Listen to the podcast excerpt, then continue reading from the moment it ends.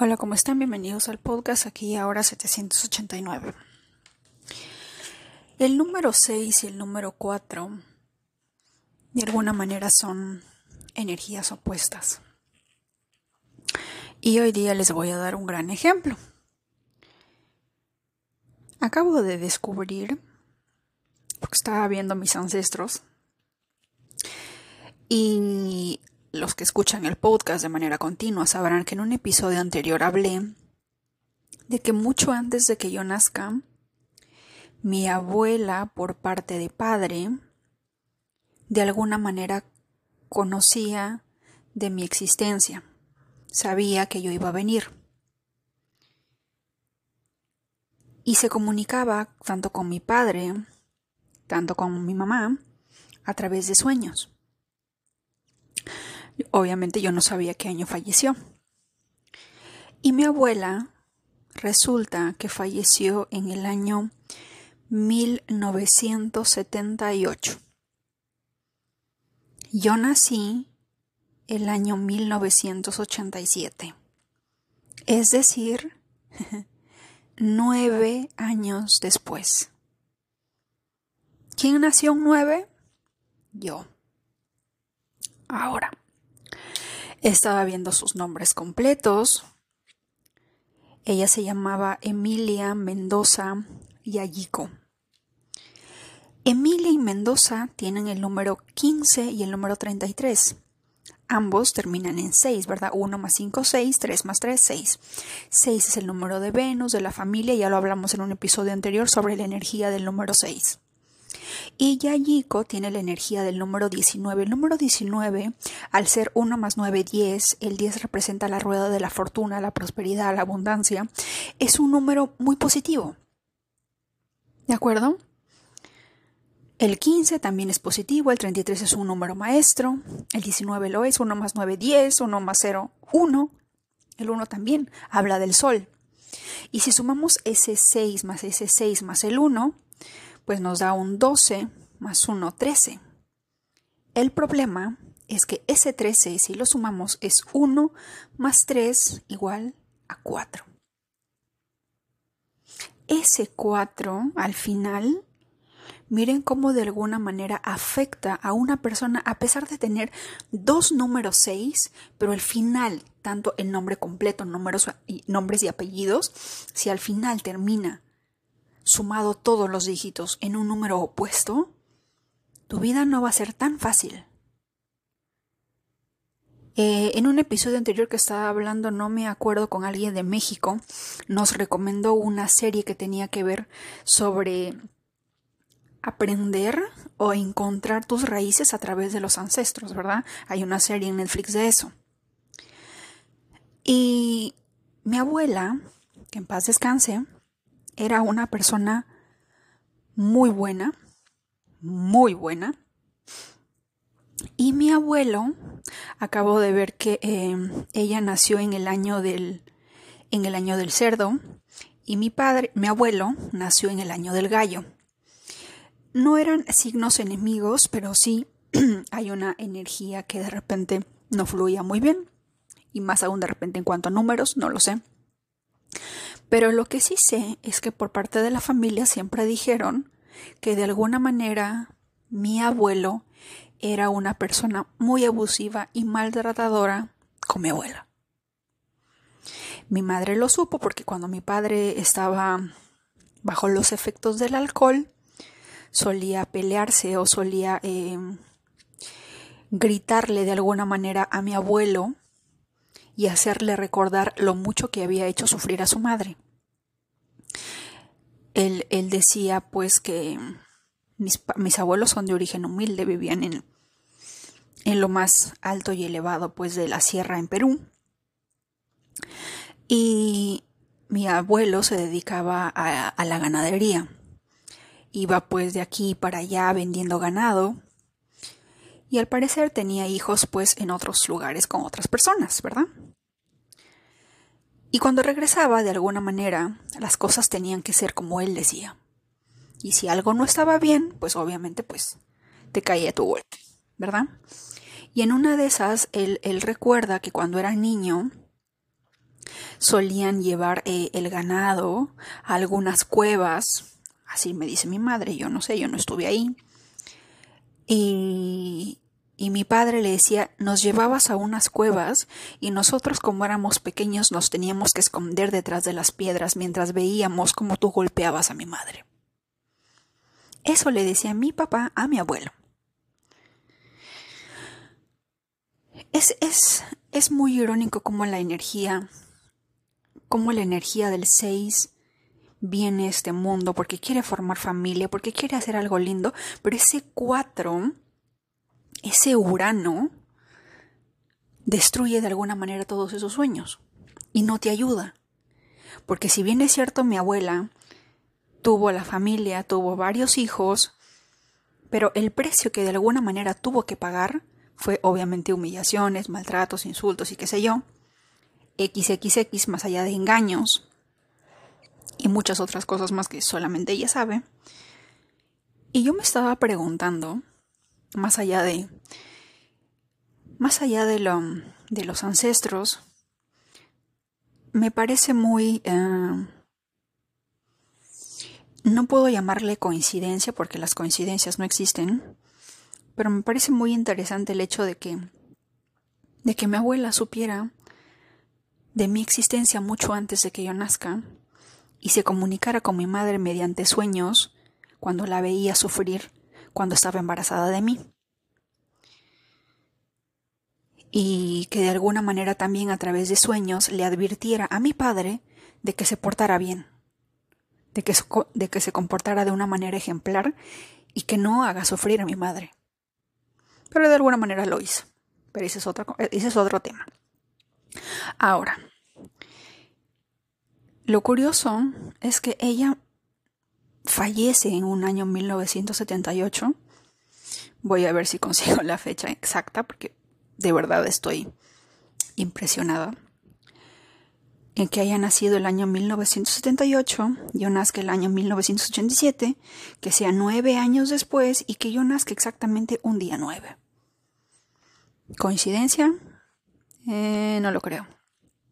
Ahora, lo más interesante de este tema es que si, uh, que si tú tienes en una vida pasada, porque obviamente ella pertenece a mis ancestros, pertenece a mi linaje, ¿verdad? En una vida pasada viniste a hacer familia, hiciste familia, pero el precio que pagaste de alguna manera fue alto. Y si no me equivoco, no sé si ella era un poco Sagitario. Mi otra abuela sí tenía eh, Sagitario porque ella había nacido el año 8 de diciembre, así que sí era Sagitario. Pero mi abuela Emilia no me acuerdo muy bien. Podría ser que sí, podría ser que no, no, no lo sé, voy a averiguarlo luego. Pero es muy curioso cómo tus ancestros hay cosas que de repente pusieron a prueba, no lo pudieron superar, no pudieron eh, evolucionar o no pudieron de repente eh, desarrollar más en su camino o cumplir con su misión y la persona que sigue eres tú.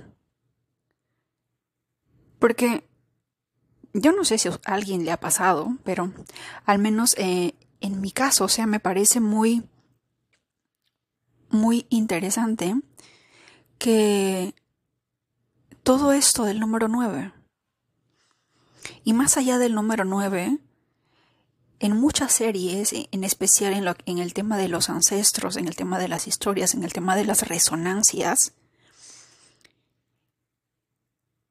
uno podría decir que si tuvo un ancestro que vivió una vida muy difícil en cuanto a familia, en cuanto a relaciones, Obviamente si vuelve, supongamos, que no creo que sea el caso, pero puede ser, en una próxima reencarnación nace, o de repente la persona que nace, que es la semilla estelar, que proviene de este linaje anterior, de, esta, eh, de estos ancestros que tienen sus historias, tienen sus resonancias, yo me pongo a pensar, y siempre me he puesto a pensar, el por qué también tengo esa imperiosa necesidad de realizar o de construir una familia, porque si volteamos el 9 también es un 6, ¿verdad?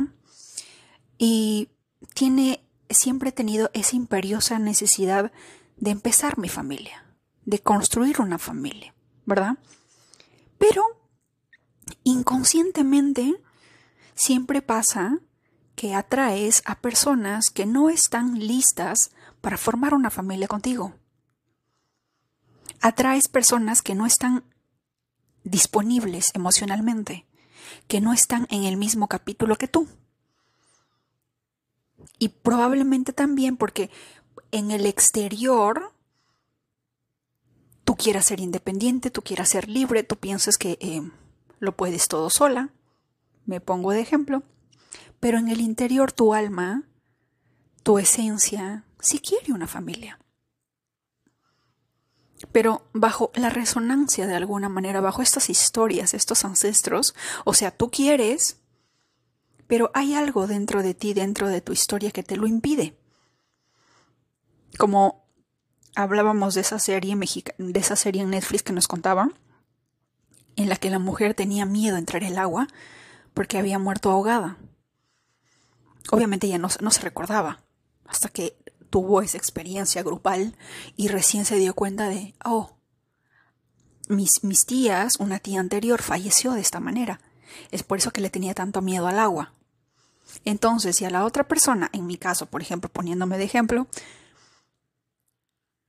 no es que uno le tenga miedo a la relación, pero si de repente eh, tiene miedo a construir algo, porque ese algo te va a hacer daño, entonces ¿qué haces? Lo evitas desarrollas exteriormente una coraza, te pones muros, pero dentro de ti anhelas eso.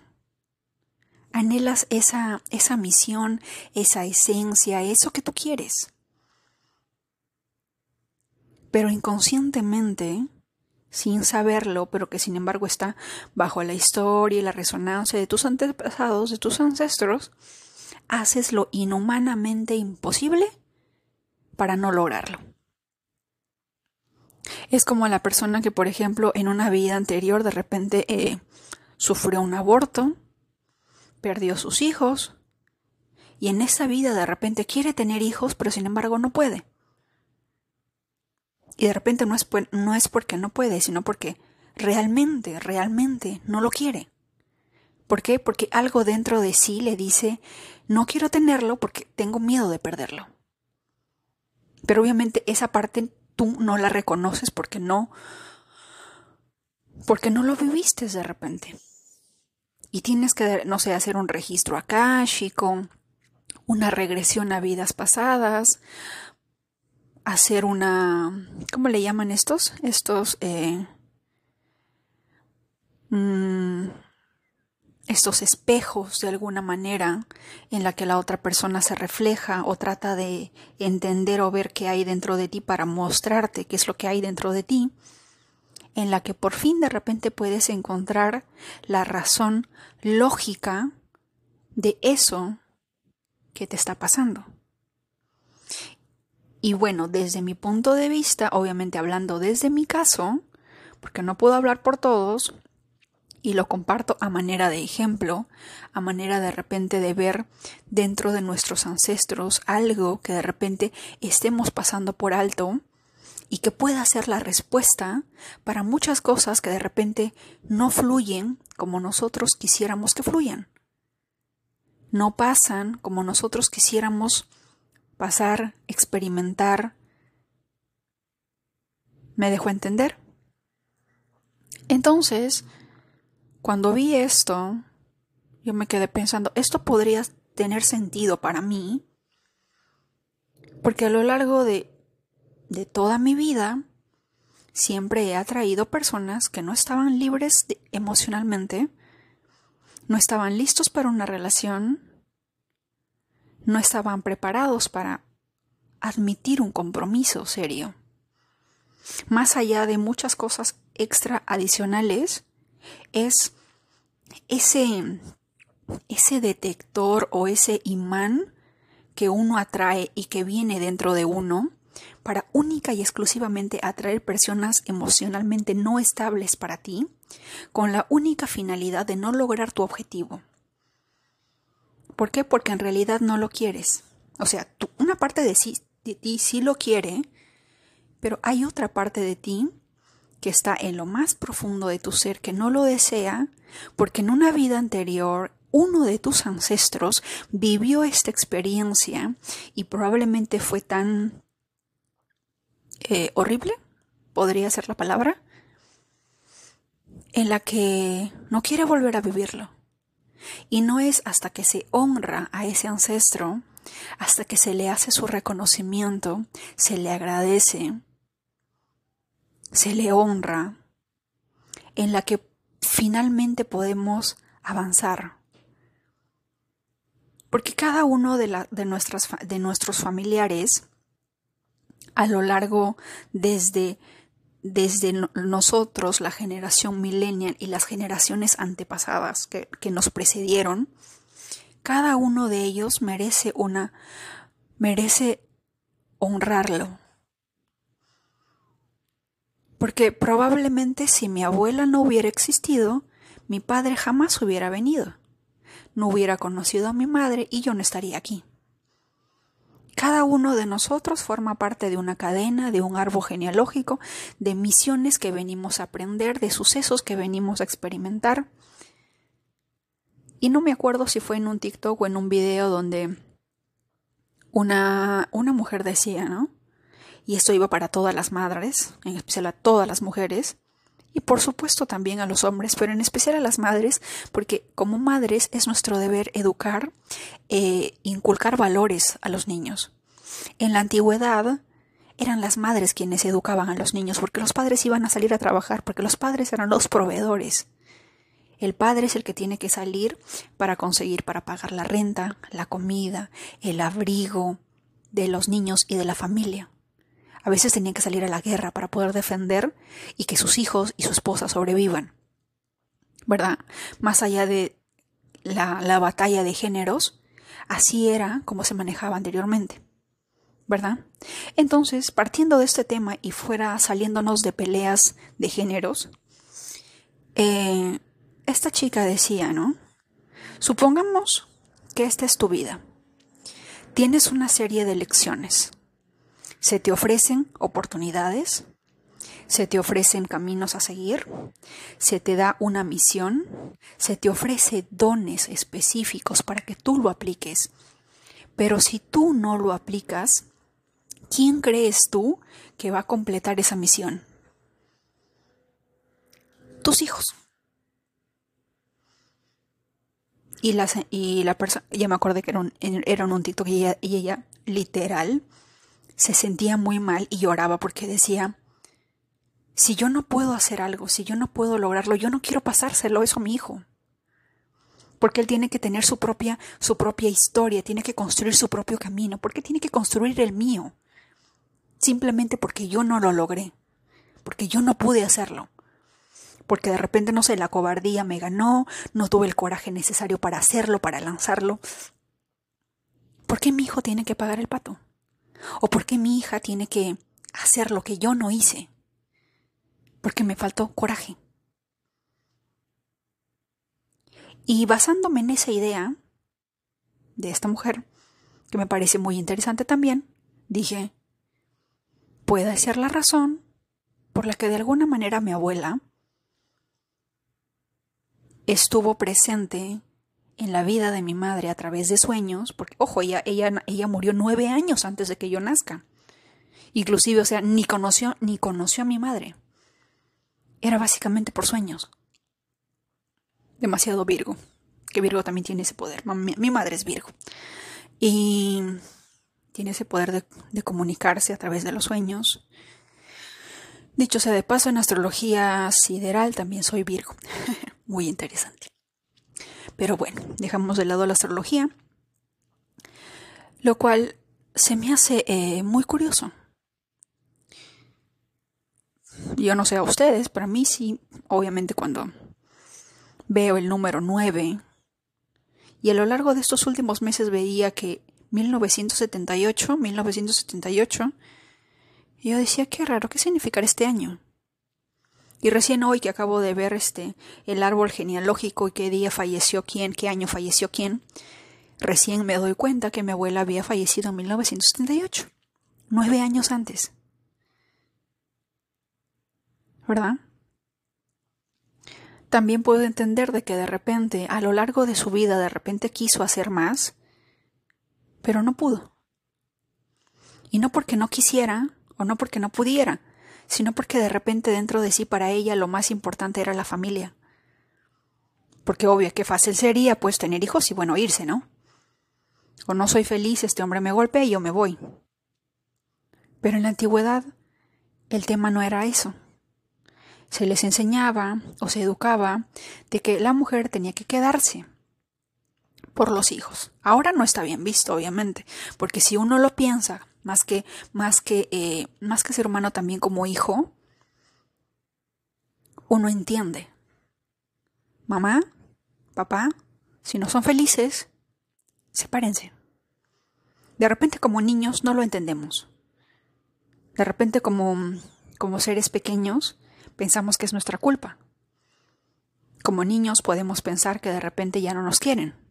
Pero cuando en determinado momento tú maduras, la vida te va enseñando, la vida se encarga de darte lecciones y empiezas a entender. Porque he conocido muchas personas que cuando llegaron a la adultez y después de tener hijos se dieron cuenta y dijeron, wow, lo que tuvo que soportar mamá, lo que tuvo que soportar papá, por mi bienestar. Recuerdo que una persona decía, fui muy egoísta. Yo lloraba y les decía a mis padres que no se separaran, pero ellos se la pasaban peleando. Mi padre a veces golpeaba a mi madre y ella siempre, siempre estaba llorando. Y yo lloraba porque yo no quería que se separaran. Y ahora que tengo mis hijos me siento muy mal porque dije, fui muy egoísta. Porque ahora entiendo lo que tuvo que soportar y aguantar mi madre por única y exclusivamente hacerme feliz. Tanto mi madre como mi padre tuvieron que hacer ese esfuerzo inhumano de tratar de tolerarse por el simple, profundo amor que me tenían a mí. ¿Verdad? Pero eso no lo entendemos cuando somos niños. Lo entendemos más adelante. Lo entendemos después. Probablemente, en la mayoría de casos, cuando ya tenemos nuestros propios hijos y recién podemos decir, ah, ya entendí. Recién cuando experimentamos algo, recién podemos entenderlo. Probablemente si yo te cuento esta historia puedes verlo desde un lado negativo, como puedes verlo desde otro ángulo, mm, interesante puede ser, sí, ¿por qué no? Pero en algún momento de repente, quizás, tal vez, cuando empieces a atar ciertos cabos, ciertos nudos dentro de tu propia familia, dentro de tus propios ancestros, dentro de tu árbol genealógico, y puedas de repente encontrar un vínculo entre tú y algún ancestro, y puedas entender ciertas relaciones, ciertas situaciones, recién ahí cuando lo descubres en ti, puedes decir, oh, cierto, oh, ya entiendo. Mientras tanto, no. Por eso dicen que el maestro aparece cuando el discípulo está listo. ¿No se han preguntado muchas veces por qué esta lección no lo aprendí antes? ¿Por qué este libro no llegó antes a mi vida? Porque no estábamos listos. Porque no estábamos preparados. Yo recuerdo que en el año 2004 yo veía el libro Padre Rico, Padre Pobre por todos lados pero no me llamaba la atención. O sea, yo tenía 18 o 19 años en las que pude haber ese leído y aprendido, uff, un montón sobre economía, sobre la pobreza, me hubiera ayudado un montón, pero no le presté atención porque probablemente no estaba lista a esa edad. Y fue recién en el año 2020 y tantos, no me acuerdo cuando tenía, o sea, 10 años después, si no me equivoco, Recién le presté atención a Padre Rico, Padre Pobre y recién lo escuchaba a manera de audiolibro todos los días. Y empecé a entender muchas cosas. ¿Por qué? Porque en ese momento estaba preparada, diez años después. Por eso cuando tú también descubras algo, tarde quizás, pero a veces no estamos listos. No seas duro contigo mismo, no seas dura contigo mismo. Cada uno de nosotros tiene un plan, tiene un tiempo específico, tiene un tiene un tiempo acorde a tu propio camino. Esa sería la palabra. Por lo tanto, apresurarse o correr a veces tampoco no ayuda. Pero lo que sí ayuda también es de que cuando tú sabes o intuyes de que estás listo, lánzate. Arriesgalo. Cuando dentro de ti tienes esa, esa, esa llamada de que debes hacer algo, empezar algo, hazlo. Hace muchos tiempos yo solía decir que obviamente no quería tener hijos porque obviamente no quiero que repitan lo la misma historia que yo. También, al igual que esta persona que hablaba en TikTok, decía, no es justo. No es justo que yo traiga a alguien y que esta persona tenga que pelear mis batallas. Una persona que de repente no tiene hijos no lo entiende, pero una persona que tiene un hijo o una hija al que ama, al que adora con toda su alma, como todo amor de madre, puede entender cuando yo digo que es debe ser muy doloroso tener que entender o tener que ver cómo tu hijo libra una batalla que tú debiste hacerlo en primer lugar. Debe de doler. Yo no soy mamá, pero siempre he pensado de que si tengo hijos, tengo que hacer lo que, lo que tenga que hacer para despertar espiritualmente, para avanzar espiritualmente. Por eso les dije, tenemos que aprender sobre las resonancias, descubrir sobre nosotros, encontrar nuestro, nuestro llamado, nuestra misión, todo. Sacar al exterior todo lo que está dentro. Porque una vez que sale al exterior, como diría Enrique Corbera, la siguiente generación va a empezar con algo nuevo, fresco, innovador tal vez no va a tener que, empezar desde nuestras propias debilidades, desde nuestras propias batallas, desde nuestros propios temores o miedos. ¿Verdad? Por eso es importante el despertar, el desarrollar, el de avanzar, el de conquistar nuestros miedos. No dejemos que las futuras generaciones que vengan tengan que luchar por, por batallas que nosotros debimos de haber hecho en un primer lugar. Como lo dije en un episodio anterior, cada uno de nosotros tiene dones, tiene regalos, tiene misiones, pero dentro de esa misión, dentro de lo que tenemos que aprender a desarrollar, avanzar o vinimos a aprender, también vinimos con todo lo necesario para poder lograrlo. Es como que si Dios nos dijera, vas a ir al mundo a pintar. No nos va a mandar sin acuarelas, sin plumones, sin colores, sin témperas. Nos va a mandar con todo. Con todo lo necesario. No sé si alguna religión o alguna frase dice Dios no te da aquello que no puedes manejar. El universo no te da aquello que no puedes manejar. Si tuviste una idea es porque tú tienes el potencial para hacerlo realidad, dice, si no me equivoco, en T. Harv Eker en cómo hacerse piense y hágase rico o cómo hacerse millonario. Si tú tienes una idea, es porque tienes todo el potencial y tienes toda la capacidad para, hacer posible esa idea. Al mero estilo de, Mark Zuckerberg, que se le ocurrió crear una red social y lo hizo. Steve Jobs se le ocurrió crear un, celular inteligente con muchas cosas y qué sé yo, lo hizo. ¿Por qué? a él se le ocurrió la idea, él tuvo la visión. Y si tuvo la visión, también tiene dentro de sí las habilidades, correspondientes para hacerlo realidad. Así que jamás dudes de ti misma. Sea cual sea la idea que tengas, el plan, el proyecto que tengas, tú y solo tú tienes la llave, el plan, el mapa de cómo lograrlo. Solamente tú.